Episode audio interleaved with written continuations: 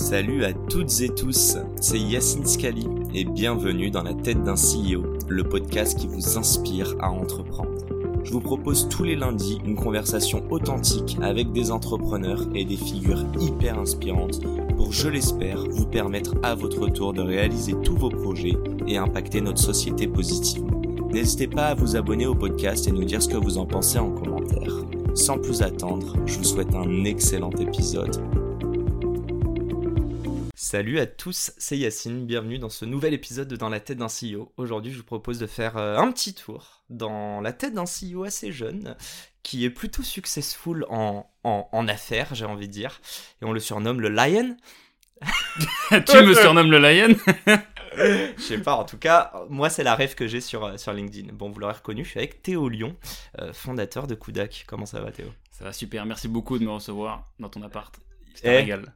C'est bah écoute, habituellement moi je vais chez mes employés, et chez mes employés, chez mes invités, mais en général ils ont des locaux. Ouais, Et toi t'as pas de locaux. ouais, bah je t'aurais reçu dans mon appart, euh, mais il y avait ma meuf et tout. là, donc, euh, Ou alors tu voulais pas que je culpabilise d'avoir un appart trois fois plus petit que le tien aussi. Mais allez, passons, pas de complexe ici.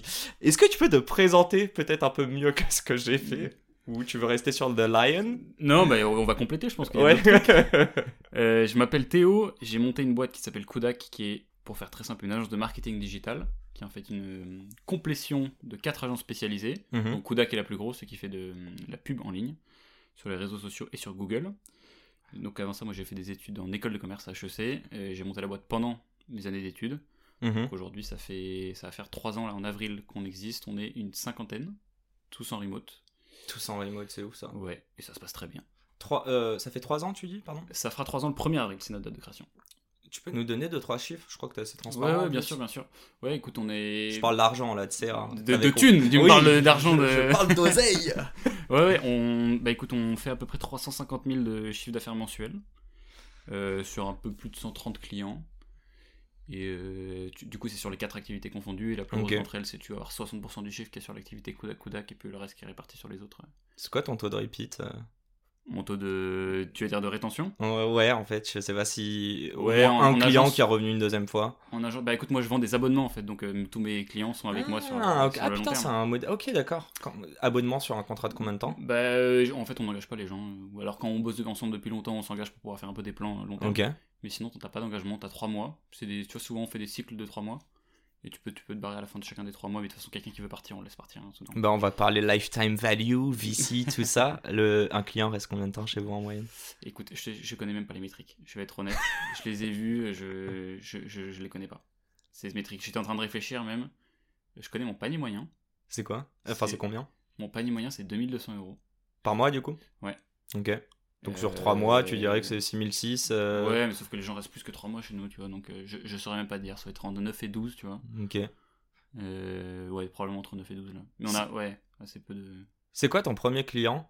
Et 3 ans plus tard, c'est quoi le client euh, Je veux pas dire dont t'es le plus fier, mais le client euh, où tu te dirais peut-être euh, Putain, je pensais pas l'avoir, quoi. Il y en a plusieurs. Mon tout premier client, c'était France Tonnerre. France Tonnerre? Tu connais les marques de cartouches d'encre? Le, le canard qui fait coin-coin? Pas du tout. même- Je, Ah, je- je je sais que j'ai jamais eu d'imprimante. Tes moi, auditeurs, je ils, connaîtront. Bon. C'est- euh, une marque euh, du coup e-commerce ouais, que, que j'ai eu en freelance avant de lancer Kodak, qui est Ok. du coup allé sur l'agence ils m'ont suivi.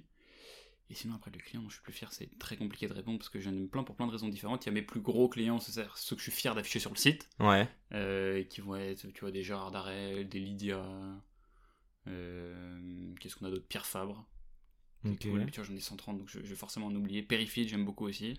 après, il y a des clients avec qui j'ai une relation un peu particulière, c'est ceux qui étaient là dès le démarrage. Ouais. Je pense à Dijon, qui est une marque de compléments alimentaires pour. euh, qui- Enfin, euh, ils font des probiotiques, quoi, pour la santé du ventre. Et d'ailleurs, il passe à qui va être mon associé. Je sais pas quand sortira le- l'épisode, Ah ouais mais. Ah, bah, on. bon, c'est cette saison là Ouais, cette saison, c'est dans deux semaines là où on, en- on enregistre. Donc. euh, Bon, on s'arrangera. Ils seront, ils seront passés, ils seront pas passés, peu importe, ça, ça n'indiquera pas la qualité de l'épisode. Mais je pense que les gens, du coup, sauront qui c'est, qu'on accompagne depuis très longtemps, et qu'on est vraiment, elles ont grandi en fait en même temps que nous. C'est ça, les marques avec lesquelles j'ai le plus de, de liens chez, chez nous, c'est un peu les marques qui étaient au même stade quand on a commencé, Ouais. boîtes, et avec lesquelles on a grandi. Donc Dijon fait vraiment partie, mais il y en a d'autres hein, qui sont dans cette situation-là. Bon, c'est un petit peu l'intro business, histoire de. de comment dire euh, titiller la curiosité de nos auditeurs pour qu'ils restent pendant cette prochaine heure. J'aime bien revenir un petit peu, tu sais, sur le, le parcours. Bon, t'es jeune, Donc je peux te dire déjà que t'as signé aucun CDI avant de te lancer dans ta propre boîte. T'es en CDI dans ta propre boîte là ou pas? Non, alors Non. écoute, je ne suis pas dans CDI, j'ai une holding qui est gérante de, de Kodak, mais non. Tr- trop drôle. Euh, J'aimerais comprendre. euh, Bon, t'as fait quoi avant HEC Déjà, qu'on comprenne d'où tu viens et, euh, et comment t'es tombé euh, dans, dans le, mar- le monde du marketing, disons? Hmm, eh ben écoute, j'ai un parcours très très très classique académique, qui est souvent le cas des personnes qui font HEC. hein. C'est pas très original ce qu'ils ont fait avant. Ouais, mais ils chopent un CDI après en général. Ouais, et bah écoute, ouais, ouais, ma- malheureusement il y, en a, il y en a beaucoup, ouais. mais euh, mais il y en a aussi de plus en plus maintenant qui, qui montent des boîtes. Donc non, moi j'ai fait bah, du coup le parcours qui, qui est le plus classique quand tu fais HEC, c'est que tu as fait une prépa avant. Donc, moi j'ai fait une prépa économique, commerciale, voire scientifique. Donc ça veut dire j'ai T'as grandi où toi j'ai fait une terminale, j'ai grandi à Versailles. Ok, Paris. Donc j'ai fait, euh, Enfin, pas Paris, non. j'ai fait tout là-bas, tout au lycée Grandchamp que je représente fièrement. Aïe Ouais. Et Ça traînait en bas des blocs, je voilà, le sens. attention Versailles, ça craint de, de fou. tu connais Non, non, mais du coup j'ai eu la chance d'avoir une, une bonne éducation d'un point de vue académique. Et donc prépa, et bon, Ouais. j'allais te dire HEC, mais normal, tu voulais le meilleur, ok. Non, non, non, non, non, moi j'étais pas du tout prévu pour HEC. en- Ah ouais C'était une grosse surprise. Comment com- comment t'atterris par surprise à HEC Bah, tu, ça se passe bien le jour du concours. Tu t'as passé des concours, pas Toi, t'as fait quoi Non, moi j'ai bypass, je suis arrivé en, en AST.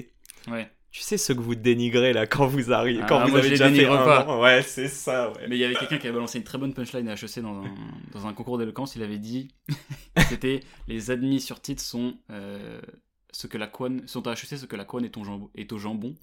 Euh, on est vendu ensemble, mais pas tout le monde en mange.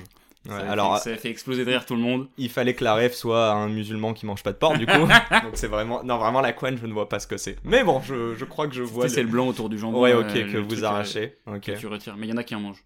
Hmm. Et, et tu sauf que c'est vendu en même temps. C'est le gras, non En fait, c'était une blague qui était très drôle. Oui, Ouais. non, mais je. Pendant le- On pendant la le refait si tu veux. ouais. Euh. Allez, passons sur les AST. Je mettrai même des applaudissements, tu vois, en bac. Et euh, ok, t'atterris là-bas. Donc tu dis le jour J, ça se passe bien. T'as eu, t'as eu ESSEC, ESCP, tout ça ou pas? Non, j'ai pas eu l'ESSEC en plus. J'ai parce que euh, j'ai c'est un concours différent l'ESSEC, une partie de- sur l'écrit. Ouais. T'as des épreuves différentes que j'avais pas réussi. Mais non, non, moi j'étais prévu. J'avais bah, la, la petite histoire, c'est qu'en fait j'avais mis HEC sur, euh, tu sais, pour te motiver au-dessus de mon bureau, j'avais mis un gros poster avec marqué HEC, des locaux, etc., qui me donnait envie. Et après les résultats Ça des concours j'avais changé. Josa, ça? Ah mais non, mais quand t'es en prépa, c'est le c'est le graal. Hein. Ah ouais? Ah, vraiment, tu vis que pour ça, mais après c'est normal, hein, comme n'importe Ouais, quel. voilà, euh, c'est ce que ça représente aussi. Là. comme médecine, etc. Tu vois, t'as qu'une seule envie, c'est de passer cette année, enfin ces deux années. Et euh, avec les, mes résultats au concours blanc et tout, j'avais changé, j'avais mis l'ESSEC. Euh, et que j'ai même pas eu l'ESSEC, tu vois. Et donc j'ai eu l'ESSEC pendant le plus longtemps de ma prépa, en fait, marqué sur mon bureau. C'est la seule école que j'ai pas eu.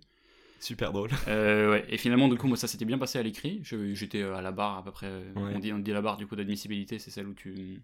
T'es à peu près au milieu, en fait, t'as je sais pas combien, t'as 700 admissibles, je crois, je sais, ou peut-être que ça a changé. Ok, Et t'en as 380 qui étaient pris à l'époque. ok. Donc j'étais à peu près moi, autour de 380 avec mes notes à l'écrit, et à l'oral, ça s'est bien passé.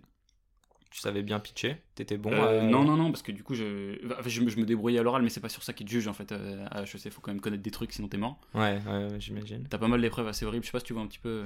euh, bah, j'ai, des potes qui ont fait Ouais. prépa, j'ai des potes qui ont raté HEC de peu, donc quand s'ils t'écoutent, ils vont te défoncer, parce qu'ils ont eu les secs du coup, mais un peu frustrés. Ah, moi j'adorais les secs, hein, mais je voulais Ouais. vraiment y aller. J'ai jamais eu la chance du coup d'y mettre les pieds pour les oraux et tout, j'y suis allé quelques fois pour voir des potes, mais. Ok. Et du coup, ouais, non, vas-y, parle-moi des épreuves euh, rapidos. Bon, Non, on va pas fait- faire un podcast sur ça, mais. Non, non, ça passe très vite, mais écoute, t'as des épreuves qui sont assez emblématiques, genre la culture générale, le triptyque. La culture générale, c'est là où ils te balancent des, des sujets qui sont terribles. Genre, euh, je me souviens de sur le sujet, c'était genre l'ornière montre-t-elle le chemin?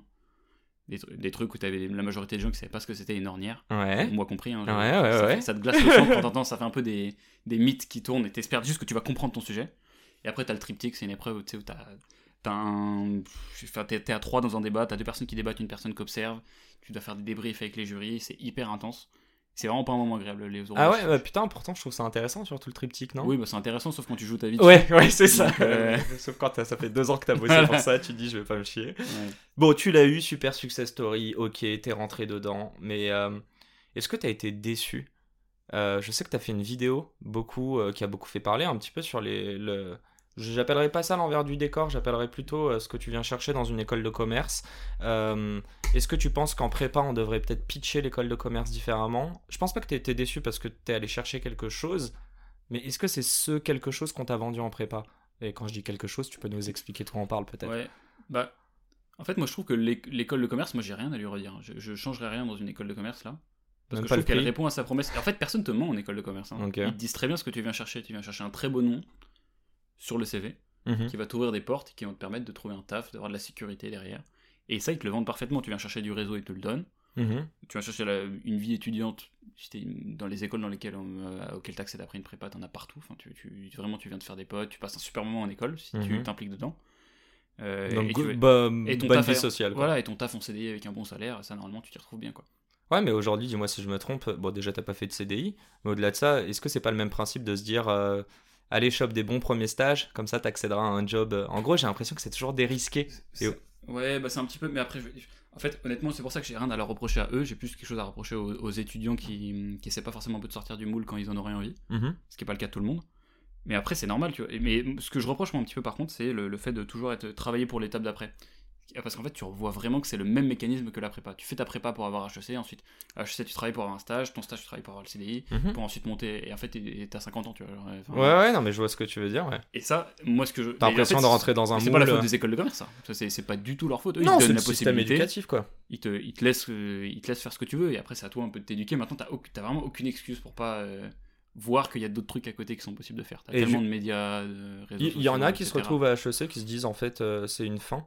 Bon, j'ai rien contre HEC, hein, mais pareil, même en école de commerce, tu sais, quand t'atteins quelque chose de super, tu rentres. D'ailleurs, beaucoup te disent euh, qu'ils déchantent parce qu'ils sont un peu déçus et qu'ils étaient très stimulés intellectuellement par la prépa. Là, je parle d'HEC, mais moi j'ai fait les decks, c'est la même chose qu'on raconte Ouais. dedans. Euh, donc, euh, en gros, ils sont un peu moins stimulés et que là, ils comprennent vraiment que c'est que, entre guillemets, un passeport et un logo. Et en revanche, j'ai l'impression qu'il y en a pas mal. D'où le Master X HEC, pourquoi tu t'es retrouvé dedans, ou comme tu disais, bah en fait il n'y a pas que ça, ils commencent à s'intéresser à, à d'autres choses. Est-ce qu'il n'y a pas un risque qu'il y en a qui s'enferment toujours dans ce, ce moule, tu vois? Ce moule d'avoir des bonnes notes, d'aller choper le bon échange, d'aller choper le bon stage, d'aller choper le bon CDI et de rester, de gravir des échelons sans réellement te poser la question de qu'est-ce que je pourrais faire. j'ai- vraiment envie de dire, je, je vois pas ce, quel est le devoir de l'école de commerce là-dedans. Non, non, je parle pas de l'école, je parle Je- juste là de l'étudiant. Est-ce que l'étudiant devrait pas y aller en étant un peu plus éveillé? Est-ce que t'as pas l'impression que même toi, euh, t'en as tiré. euh, Je sais pas si dès le départ tu savais ce que t'allais en tirer Bah. ou est-ce que c'est c'est arrivé au fur et à mesure En fait, c'est une chance. Ils te le disent dès le démarrage, ils te le font bien comprendre. Tu vois, t'es à HEC, tu peux, faire, tu peux en faire ce que tu veux, mais si t'en fais rien, il en sortira rien. tu vois. Donc, euh, t'as, t'as- t'as de l'or entre les mains, faisons des trucs. Donc c'est pas une fin en soi. Et t'as plein de façons, je suis sûr que eux-mêmes n'ont pas anticipé, qui est la façon aussi dont moi j'ai utilisé HEC, pour euh, un peu comme tu vois, un- un- ton, ton- tes parents. Mhm. Et quand t'es à l'adolescence, tu vois, tu es un peu en rébellion contre tes parents, mais à la fois c'est ce qui te permet de te découvrir. Après, tu, tu te rends compte que en fait, tu les aimes bien, tes parents, tu vois. bah, moi, ça m'a fait exactement ce même système. Parce que je suis arrivé à HEC trop content, et c'était un- une fin. Quand t'arrives, tu dis c'est bon, j'ai fini quelque chose, je vais rien branler pendant le plus longtemps possible. Mhm. Et après, progressivement, tu te rends compte que c'est chiant, parce que t'as ton, le fameux, ça s'appelle le prépa blues, d'ailleurs, le, le, le phénomène où tu te, tu te fais chier, parce que t'as plus vraiment d'objectif. Et tu stimulé, commences, ouais. voilà, tu commences à t'activer. Et là, HEC te donne évidemment de, de quoi t'activer, puisqu'ils te disent d'aller choper un stage, tu vas faire une césure, tu as des trucs à trouver. Des assauts, etc. Et tu peux aussi utiliser ce temps-là que t'as pour, euh, pour t'ouvrir à des trucs. Et en fait, c'est vraiment pour ça que j'ai rien à reprocher à l'école de commerce sur ce point-là en particulier, parce que le Master X HEC, c'est différent, ça pour le coup. Mhm, mhm. Parce que là, ils te vendent vraiment, euh, on va faire de toi un entrepreneur, c'est un master pour les entrepreneurs, Bien ce qui n'est pas le cas, tu vois, aujourd'hui. Donc, euh, donc là, c'est mais c'est très différent, tu vois, c'est pas la faute d'HEC. Et, et justement, tu me disais juste avant en off, je vais dire XHEC, bon bah logique, t'as monté Kudak, mais tu m'as dit que ça avait titillé un petit peu. euh, Enfin. Ouais, en fait, moi, je voulais pas faire de master à l'époque, hein, que vraiment, j'ai- Ah ouais, carrément. Ouais, ouais, j'ai- monté pendant, euh, pendant ma première année de césure, Kodak. Ok. Donc pour re- refaire un peu comment se fait la scolarité en école de commerce, t'as deux ans sur le campus. Ouais. Tu peux faire des échanges, etc. Et ensuite tu dois valider un certain nombre de semaines de stage, que les gens font souvent en une année, donc deux fois six mois. Mhm. Et t'as la possibilité de reprendre une deuxième année pour soit faire des stages, soit voyager. Moi j'ai pris une deuxième année à la base parce que je voulais faire joueur de poker professionnel, parce que j'ai eu une mauvaise expérience pendant la première année de césure. Et je me suis dit, bah, je vais essayer d'aller de mon côté, mais c'était un petit peu ma quête. euh, C'était quoi ta mauvaise expérience en année de c'est, césure bah, j'ai bossé dans une agence de marketing digital. Euh, où ça s'est pas très bien passé, mais en fait, c'était pas la faute de cette agence-là en particulier, c'est la faute du business model agence qui consiste à euh, surstaffer des gens, les sous-payer et, euh, et délivrer un service un peu de merde, du coup, parce que forcément, tu fais bosser des gens qui n'ont pas beaucoup d'expérience. Mais ça t'a mis la puce à l'oreille. Ouais, à l'époque, j'avais pas du tout évidemment le regard critique que j'ai aujourd'hui de comprendre, ah, bah, c'est ça une agence, etc. Je me dis, bah, c'est c'est comme ça partout et j'en veux pas. Donc, je me suis barré au bout d'un mois et demi. Je vais rester six mois, c'était en Australie en plus, donc euh, Ah ouais, putain, le, ok. le- rêve qui était un peu tombé. euh, Donc tu speak English en quoi. vrai. Je, je speak un petit peu English. euh, Je australian. vais, t'inquiète, je vais pas te lancer en, en anglais là. Non, parce que je sais qu'en plus, tu, vas, tu fais passer des podcasts en anglais, donc euh, je Exactement. t'emmènerai pas sur ce Tu terrain. fais passer des podcasts comme si c'était des entretiens. Ah ouais, c'est un- un examen. T'inquiète, vu mon accent, euh, voilà, je fais une dédicace à ma mère qui est prof d'anglais, qui me dit qu'il faut travailler encore. Donc, euh, et, et, et ouais, donc tu disais, attends, juste sur le, la partie poker. Ouais. Ouais, qu'est-ce qui te drivait dans ça? C'est Bah- drôle parce que Jean-Charles Curdali qui a créé ce podcast, Ouais, euh, ouais, tu connais aussi, du coup, a été, euh, bah, je sais pas si on dit joueur professionnel, bref, il a fait des thunes avec le poker jusqu'à devenir entrepreneur. T'as fait la même chose, j'ai l'impression. Ouais, bah, j'ai ça. Bon, après, moi, j'ai certainement eu une moins grande carrière que lui. Mais euh, moi, j'ai été semi-pro pendant un moment. Moi, c'était plus un dos d'honneur, en fait, à, euh, au chemin un peu conventionnel. hein. C'était c'était plus pour ça que j'y suis allé. T'étais un rebelle, quoi. C'est bah, c'est c'est un- une forme de rébellion un peu, un peu douce, quoi. Mhm. De ce truc-là, d'essayer de me dire, je vais gagner de l'argent d'un truc qui est totalement opposé à toute forme euh, corporate possible. Ouais. Euh, ça m'a plu un certain temps avant de, que j'en arrive aux limites de, de la solitude et du- de vraiment se poser la question de t'as envie de faire ça. Combien de temps? J'ai tenu quoi? J'ai- J'ai joué beaucoup au poker pendant deux ans. Il y a six mois pour laquelle j'étais très intense. Je faisais que ça toute la journée. Je gagnais un peu d'argent avec. Combien? Ouais, je vivais mon SMIC. Hein. Je, je gagnais Ah oui, c'est- gagnais. Mais euh, ouais. euh, dans- quand on entend ça, on a l'impression que c'est du 10 000, 20 000. euh, ah, clairement pas. Non, non, non. parce qu'en fait, ça dépend beaucoup de l'argent que tu peux te permettre de mettre sur la table parce que tu gagnes toujours un pourcentage de ça. Donc, euh, Ouais, et puis est-ce que t'as envie de, quand tu vois, de quand retour t'es étudiant, t'as pas Ouais. des- tu peux pas poser des grosses sommes. euh. Tu reçois les APL, t'es en mode let's Ah, go. allez, sur la table. Euh, et vas-y, let's go, Kudak. Mais je pense qu'il y a eu des limites, tu nous en parlais, tu nous as parlé de la solitude. Et c'est quoi? C'est aussi un quête- une quête de sens dans la valeur que tu crées? Via le, le poker ou c'est d'autres choses qui t'ont. Ouais, alors, euh, ouais, moi je, veux, je me. Je m'identifie pas forcément à un mec qui a fait une, une boîte pour une quête de sens particulière. J'ai pas une mission. Pas... C'était juste. Tu trouves pas que t'as une vraie mission chez Kudak? J'ai pas une mission de sauver euh, la planète, tu vois, par exemple. Oui, mais bon, on peut avoir des ambitions euh, moindres qui sont, euh, tu vois, ne serait-ce, enfin, j'entends ce que tu disais sur la boîte de euh, l'agence et l'expérience, la mauvaise expérience que tu as eue en, en Australie. Je suis sûr et certain que ta mission c'était anti ça en fait. Bah, Il y, a- il y a une grosse partie de la mission, en effet, et tu as raison là-dessus. La mission, c'est de faire la guerre au mauvais service, tu vois. Et, et ce qui implique de, du coup bah, de tuer toutes les personnes qui font ce mauvais service. Et parfois aussi Au tuer sens des par- figuré, des parties, toi-même, tu vois. Non, mais, mais mettre un terme à leur, euh, à leur existence, parce que c'est vraiment ça. hein. C'est- C'est-à-dire que ça doit plus exister, les les gens qui se permettent. euh, Oui, on va peut-être pas les tuer quoi, mais. non, euh, mais non, mais t'as compris, leur je personne t'ai dit morale. pas de politique et La pas, personne morale. pas de clivage Je, je précise. c'est de, voilà, de mettre un terme à ces entreprises et le, le fait que ça, ça puisse plus se faire. Mhm, Pas laisser comme euh, ce qu'Uber a fait avec les taxis, tu vois, maintenant t'es obligé un peu d'avoir un petit standing mhm. parce que tu sais que t'as de la concu à côté. Moi j'aimerais bien créer euh, quelque chose qui fait un peu contrepoids tu vois, sur ce marché-là. Ah, mais c'est drôle, tu parles de Uber. Euh, je sais plus si c'est Uber, en tout cas FreeNow le fait. Maintenant ils agrègent les taxis, plus les VTC. Voilà, bah, bah, ça, bah, du coup top, c'est très bien. ça- je pense que en fait quand, quand t'es taxi et que tu vois Uber arriver, tu te dis bah, Au début soit, soit- soit- soit ouais. je suis vénère, mais après on dit bon bah écoute j'ai qu'à élever mon niveau de jeu et, et finalement ils existent toujours, tu vois. Donc euh, Et t'as des, t'as des boîtes, euh, je trouve ça intéressant, t'as des agences euh, qui sont compétitrices et qui au début avaient les boules contre vous et qui au bout d'un Mais de moment toute façon, êtes- ce qu'il faut comprendre, Yacine, c'est que quand tu. Mets-toi à ta place. Imagine, tu as un podcast où tu. euh, bah, toi, tu, tu as un podcast où tu interviews des CEO Mhm. et tu as un mec à côté qui fait exactement la même chose, mais sauf qu'il est dix fois plus visible que toi, Genre Mathieu Stéphanie. Ouais. par exemple. Mais non, mais vous avez pas commencé au même moment, etc. Tu vois, Ah oui, mais c'est pas grave. Et moi je peux te répondre, je l'ai Non, mais appelé moi, je, et j'ai demandé des vraiment, conseils, tu n'as, aucune excuse, tu vois. Vraiment, le, le mec, il a fait pareil que toi, Mhm. juste, il, a- il allait plus vite parce qu'il a capté un truc. Et puis, il est pas plus, plus intelligent que toi, juste, moi, c'est, c'est la différence, c'est que j'ai fait du contenu. Moi, un mec qui fait ça contre moi, c'est-à-dire qui a ouvert une chaîne YouTube et qui me décline en termes de croissance, ma première action, c'est d'avoir le seum. Donc forcément, tous les concurrents ont le seum contre nous. C'est, je pense qu'on est l'agence qui est la- probablement la plus dé- détestée par les agences. Il y en a pas un qui a mis son ego de côté, qui s'est En dit fait, je vais faire un call avec lui, le dresser Ah non, dans non, non, mais je les ai dans le rencontrés, ils sens m'ont, ils tous Ok. fait des sourires, et ensuite j'ai entendu, euh, parce que du coup je, C'est un commence gros à connaître des gens, mais j'en- j'entends ce qu'ils disent vraiment tu vois, sur nous, et, euh, et j'étais, bah, j'étais très surpris tu vois, de, de découvrir donc- que c'est des gens que t'as été, je suis allé déjeuner avec eux, ils m'ont dit ah, c'est super, le marché il est gigantesque, et après t'as Franck qui te, qui te chie dessus dans, dans son dos. J'ai l'impression que c'est hyper commun. Euh, J'ai entendu bien, des histoires, même en start-up, des compétiteurs qui vont appeler euh, les potentiels invests, et là on parle de VC, et qui vont défoncer la due deal de son compétiteur. Enfin, ouais, alors nous ça va pas jusque là. Non, mais c'est juste des gens, énervé. tu vois. Ouais, mais j'ai l'impression qu'on en parle pas beaucoup, alors qu'en fait, quand tu creuses, euh, tout le monde a une histoire un peu, un peu sale comme ça, quoi. ouais. Et comment tu le vis, toi? Bah Ça- écoute, ça te moi, rend pour le coup, ça, ça me dérange pas parce que je le comprends. J'ai beaucoup d'empathie pour ce truc-là. Je me dis vraiment, si, si j'étais dans la, situ- la situation inverse, situation inverse, j'a- j'aurais aussi un peu le seum. Après, euh, nous, on s'impose cette éthique-là. Tu vois, t'as une règle chez Kodak, t'as interdiction de parler mal du concurrent. C'est marqué sur, dans la culture. Trop cool. Ok. Euh, et, et je peux pas demander à tout le monde de, de- de respecter ça. Tu vois. D'accord. Ok. Et, euh, et c'est pareil, ça me dérange pas parce qu'en vrai, moi, je les aime bien. Tu vois, ils m'ont rien fait. je leur ai rien fait. Je, leur ai- je leur ai pris du business, ils m'ont pris du business. Mais c'est comme font toutes les agences entre elles. Et ça peut se faire bien. C'est juste que, pff, ouais, enfin, c'est Ça fait... Moi, c'est ça qui me fait chier. Autant si t'arrives devant moi, tu me dis, écoute, je suis là pour te défoncer, mais, bah, faire, et après tu me défonces derrière, bah, ça marche, mais me fais pas des sourires pour derrière après. Moi, je te fais des sourires là. Ils sont, ils sont très, très honnêtes. Qu'est-ce que tu vas dire dans mon dos? Non, non, non, rien du tout. J'ai euh, j'ai un peu deux questions dedans. Euh, je suis sûr que tu vas me dire non, mais est-ce que tu as la vocation via Kudak de peut-être faire changer? Bah, En même temps, juste avant, tu as dit que tu voulais les tuer. Est-ce que tu aimerais que le modèle d'agence change?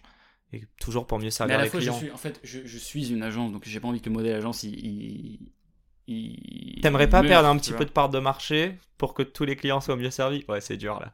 Philanthrope le mec. non, écoute, en fait, je sais pas. Y a, en fait, moi, c'est plus, j'ai plus la haine contre certaines pratiques. Tu vois, il y a pas longtemps, il euh, y a un, une boîte avec une, une, autre agence avec laquelle on est partenaire. On leur envoie du business, c'est une agence Shopify. Mm -hmm. Et, euh, et donc, on, et pour bosser, nous, on crée un Slack. Eux, ils font la même chose, ils créent un Slack dans lequel ils ajoutent les clients. Et en fait, euh, j'ai une consultante de chez moi, comme on bosse sur le même client avec eux, on leur demande est-ce qu'on peut être ajouté au Slack? Et on reçoit un message, il nous dit écoute, euh, par contre, ça va me prendre du temps supplémentaire, donc je vais te facturer 100 euros par mois la présence dans le Slack. Qui est gratuit le Slack d'ailleurs. Ouais, voilà, c'est ça. Donc, parce que moi, ça va me prendre du temps, euh, tu comprends, c'est des échanges supplémentaires. Ce genre de choses-là, c'est l'exemple parfait. Je l'ai envoyé à toute la boîte, j'ai fait un gros hat canal sur Slack. C'est tout ce contre quoi on se bat. Okay. Faire des gens, c'est tout ces, ce genre de choses qui sont pas faites dans l'intérêt du client. Mm -hmm. Et qui sont, mais absurde. Je sais même pas en fait, j'ai beaucoup de mal à expliquer ce qui me gêne dans ce truc. Je trouve, bah, ça, je, trouve ça, je trouve ça malhonnête, tu vois. Ouais, bien sûr. Et à la fois, je, me, je vais pas me prendre, je suis pas un étendard euh, de l'éthique, tu vois. Je, je, je, défends pas, je suis pas le mec le plus droit de la terre, j'en sais rien. Enfin, je m'en fous, tu vois, d'être le mec le. Tu veux nous faire des éthique. confessions ou... Mais il y, a des trucs, il y a des, vraiment des trucs comme ça où je, trouve Ouais. ça choquant, tu vois. Ok. Donc c'est ce genre de choses là contre laquelle je me bats. Bon, rappelle-nous un petit peu Kudak. euh, J'aimerais que tu m'expliques rapidement qu'est-ce qui explique votre succès, selon toi, avec toute l'humilité que, que je te connais. Mmh, écoute, y a, je, je bon, c'est une question que je me pose et j'ai une, question, j'ai une réponse différente à chaque, à chaque fois en fait. La, la première truc, euh, le premier truc que j'ai envie de te dire, c'est ce qui, fait une, ce qui a fait le succès du au démarrage, c'est notre avantage comparatif qui est d'avoir utilisé comme canal d'acquisition pour l'agence le contenu. Ok. Et qui nous donne du coup une partie scalable euh, à l'acquisition. Ça, je n'ai pas besoin de travailler 10 fois plus pour avoir 10 fois plus de clients euh, qui veulent bosser avec moi. Bah, pourtant, tu crées quand même du contenu euh, assez souvent. Ouais, mais la différence entre la prospection et le, et oui, le contenu, ok. c'est que tu vois. Genre, je, vois ce que tu veux aujourd'hui, et si tu vois le, les intérêts composés du contenu, quoi. Ok. Qui ne sont pas présents sur, quand tu vas chercher du client. Euh, et ensuite, j'ai envie de te dire, c'est le fait d'avoir compris que, en fait, c'était pas du tout ça qui te permet de créer une agence euh, rentable mm -hmm. et, euh, et, viable, mais beaucoup plus, en fait, ce qui te permet d'avoir une agence qui survit aux époques, c'est le bouche-oreille. Ça, tu le comprends très vite. Si t'as pas de bouche-oreille, euh, c'est comme un panier percé, c'est comme une boîte, a un sas qui a pas de rétention, tu finis par mourir. Et je, je pense que c'est la seconde chose, c'est d'avoir compris que c'était pas ça qui faisait grossir les agences, et donc d'avoir mis toute la patate sur le service. D'essayer de prendre toutes les raisons pour lesquelles les. Enfin, de prendre toutes les choses qu'on n'aimait pas dans le service qui était rendu soit par des, nos concurrents, soit par d'autres types de d'entités qui font du service, genre des hôtels, des trucs comme ça, tu vois. Qu'est-ce qu'on n'aimait pas Ok. euh... Qu'est-ce que vous aimiez pas? Temps de réactivité? Ouais, euh, ça c'est la première chose, c'est vraiment un truc qui est très très chiant quand t'as une demande et qu'on répond pas à ta question. Euh, les frais cachés. J'ai appris que t'as beaucoup d'agences qui te facturent des réunions. Ça, ça me semble. Ça me semble J'aimerais pas bosser avec une agence qui fait ça, tu vois. Ouais. Ça me semble bizarre. Et après, je te dis ça, peut-être qu'on changera d'avis sur le sujet. Hein, mais... Moi, je te ressortirai le podcast. Ça me semble bizarre, tu vois. Alors, enfin. Et on a noté plein de trucs comme ça, et on s'est aussi beaucoup inspiré, tu vois, de, de ce que font les hôtels de luxe hein, pour, pour construire euh, un service. Je te prends un exemple sur. Tu as la réactivité, donc ça c'est le fait de répondre aux clients, mais tu as aussi la proactivité. Ce qui, est bien dans les hôtels de luxe, c'est que tu as l'impression qu'à chaque fois que tu te balades, il y, y avait un, un Ils ont petit anticipé bonhomme, tes besoins. Un petit bonhomme qui a, qui a fait le chemin avant et qui t'a dit que là il va avoir besoin de tel truc, là aussi, là, tel truc, etc. Okay. Ça c'est hyper agréable. Et donc on essaie d'en saupoudrer un peu partout dans le service. Mais c'est un truc qui prend du temps. Euh... Ouais, mais tu peux... ouais, j'allais dire, je peux pas connaître tous les use cases. Ouais, euh... tu... Et c'est pour ça que tu as besoin de matière, tu as besoin de temps, tu as besoin de faire des grosses conneries aussi, tu vois, pour, euh, pour, pour te rendre compte. C'est quoi la grosse connerie euh, la...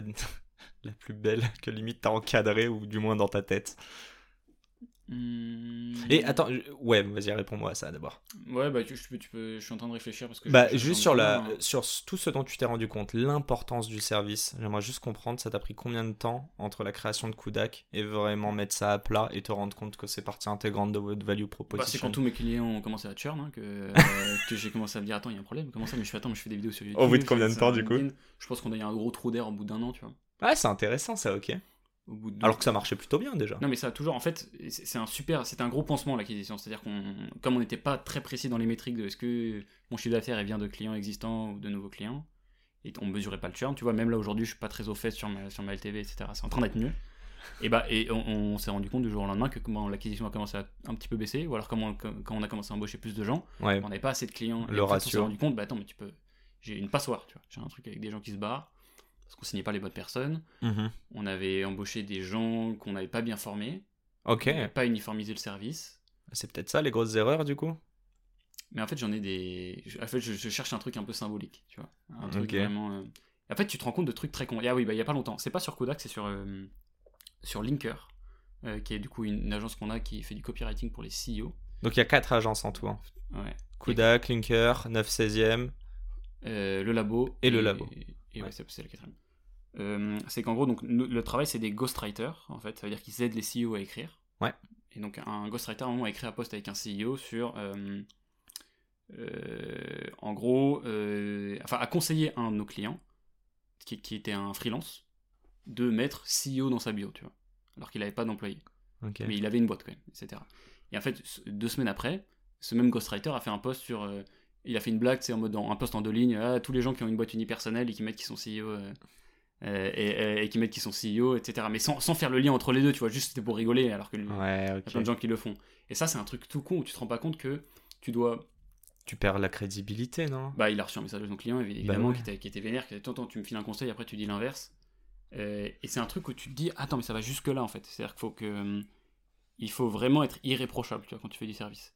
C'est-à-dire que tu ne peux pas, si tu changes d'avis ou que tu fais un post, tu dois penser Attends, écoute, j'ai écrit un post il y a trois semaines sur un truc sur lequel j'ai changé d'avis, je l'ai pas prévenu que j'ai changé d'avis. S'il le lit, il peut réagir comme ça. Bah en fait, c'est j'ai l'impression, et là je rebondis dessus, moi j'en vois beaucoup sur les réseaux, j'en vois aussi sur LinkedIn, je vais parler d'un post particulier que beaucoup se mettent à faire, c'est euh, ah je mets en lumière X ou Y entrepreneur aujourd'hui. Au début moi je trouvais ça ouf. Mec j'ai découvert que tous ces posts sont sponsorisés et qu'en fait ils les Oh, vendent. Yacine, Mec, je suis d'une naïveté. Non mais je suis d'une naïveté, mais je peux dire, hein, je parlais hier avec, euh, avec Étienne de Junto, et euh, du coup je ne mentionnerai pas les, les personnes, en- euh, enfin bref, on parle de tous, je pense qu'on se connaît tous plus ou moins dans, dans ce game, et ouais putain, moi j'ai perdu, mais tu vois, je suis pas du tout à commenter, à, à- enfin je vais pas mettre des tags, dans tous les cas j'aime pas ça, mais euh, c'est clair qu'au fond de moi, bon même si je n'étais pas la cible, euh, ils ont perdu énormément de crédibilité ces personnes-là par exemple, alors que je trouvais vraiment l'initiative c'était beau quoi. Tu, tu vois, c'est ça qui m'emmerde. Est-ce que t'as pas l'impression, si on revient un petit peu sur tout cet exemple, que oui, quand tu crées du contenu, est-ce que le. Est-ce que c'est pas la meilleure arme? Et d'ailleurs, bah, je peux le dire, il y a mon petit frère à côté et qui je lui dis, Ah, mais c'est drôle, putain. euh, tu- Donc il m'a dit qu'il connaissait Théo Lyon, The Lion? et non, et il me racontait dedans, il me dit, ouais, mais je trouve ça drôle parce qu'en fait, il parle d'entrepreneuriat, etc. Mais il raconte en fait comment il l'a ressenti, il raconte ses histoires et je trouve, est-ce que c'est ça aussi le fait que ta création de contenu marche? C'est parce que tu arrives à installer une sorte de d'honnêteté, d'authenticité et donc une sorte de cercle de confiance avec les personnes. Il y a une citation qui m'a beaucoup marqué, c'est d'Ali Abdal, qui l'a relaté, je pense, de quelqu'un d'autre, et qui disait Ne sois pas un gourou, sois un guide. Sans un guide, ok. Et moi, je- en fait, j'évolue sur une ligne éditoriale qui est à la croisée, en fait, qui est plutôt tiraillée entre deux mondes. Le premier monde, c'est les start et l'autre monde, c'est les dropshippers. C'est-à-dire les make money, tu vois. sur-. Et, et je trouve que tu es déjà un de ces ovnis des entrepreneurs qui a commencé à se mettre sur la création de contenu. Donc il rejoint déjà un peu plus le côté Voilà, dropshipping. Ouais. J'ai pas envie de, À la fois, mon public est du côté euh, make money, etc. J'ai un public qui, est très, qui va être très commun avec des personnes comme Yomi Denzel, tu vois. Que reçu. Euh, Que j'ai reçu aussi. Moi aussi. Mais à la fois, c'est pas, c'est pas les gens que, que je vise, et la plus grande majorité de mon public, c'est pas ces personnes-là. Hmm. Et donc, je suis en fait obligé d'avoir une ligne édito qui est super précise, et du coup, je peux pas respecter, je peux pas avoir les codes, d'ailleurs, enfin, je, je serais pas très à l'aise avec, du gourou et de ce qu'ils font, de- j'ai l'impression que je, je marche sur l'eau, je t'apprends tout, etc. Et donc, le truc, c'est, et c'est aussi peut-être un manque de courage, hein, je sais rien, tu vois, juste de dire, au lieu de dire fais, fais ci, fais ça, je te dis, bah écoute, bah j'ai fait tel truc, je trouve ça pertinent pour telle et telle raison, etc. Et après, je reviens dessus, tu vois, bah, j'ai fait une vidéo il y a pas longtemps où je- où j'essaie de, j'ai réanalysé tous les épisodes de Roto Tel Million, et j'ai pris toutes les conneries que j'avais dites, tu vois.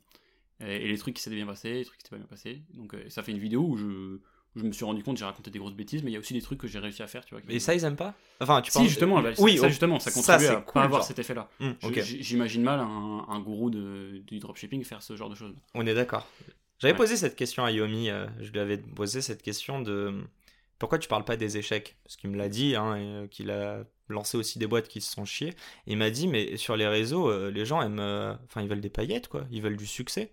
Est-ce que tu es d'accord avec ça ou est-ce que justement tu penses qu'il est. que Je, vois dans quel sens ils veulent dire. Euh, Bon, c'est que- un vendeur, hein. il vend des formations aujourd'hui, euh, c'est son intérêt. Mais je vois dans quel sens ils veulent dire. En fait, ce que tu montres sur les réseaux, faut pas croire que, ce que, que le, le Théo que tu vois sur YouTube, Instagram, etc., c'est le Théo euh, qui est en train de parler avec toi, tu vois. Euh, enfin bon, tu vas me dire là, il y a des micros, donc en fait, c'est vraiment c'est, du contenu aussi. Ça va, on s'est, on s'est vu dans d'autres cadres. Mais je peux pas, mais je peux pas tout montrer. en fait. Non, mais bien sûr. Et donc, ce qui veut dire par les paillettes, c'est que les gens ils s'en branlent que tu sois allé pisser, acheter un, un chocolat chaud, tu vois, ça c'est pas intéressant. Donc lui, il va montrer la partie qui, qui est intéressante et qui sert son business model. À quoi ça sert de raconter euh, Enfin, tu vois, c'est quelqu'un, il nous a dit dans le podcast, il a eu des problèmes de santé, euh, des trucs assez graves. Il en a jamais parlé, tu vois, sur, sur ses, sur ses, ses Ah, moi, je l'ai trouvé hyper. Je sais pas comment dire, honnête et authentique. C'est-à-dire, quand je lui ai posé cette question, qui était un peu la question piquante, euh, je m'attendais à ce que. euh, tu sais, qu'il botte en touche, quoi, ou que concrètement, ils te disent qu'il est, Mm. je vais pas dire euh, le meilleur ou invincible, mais en fait, non, non, il, il assume qu'il en a, mais en réalité, selon lui, c'est pas ce qui intéresse sur les réseaux. Ouais, et tu vois, et quand tu lui poses la question, enfin, il t'en parle, c'est juste que c'est Mm. pas. En fait, il- je sais pas, il a, il a peut-être 100 idées de contenu. Euh, il va, il va d'abord parler des trucs qui sont les plus intéressants, et, enfin, qui, qui servent le plus son business, et ça va être de parler de choses qui fonctionnent, je pense. Et c'est la fin de cet épisode. Si cet épisode vous a plu, n'hésitez pas à nous soutenir en nous mettant 5 étoiles sur les plateformes, en vous abonnant évidemment et en nous laissant des commentaires. C'est hâte de vous retrouver la semaine prochaine. Ciao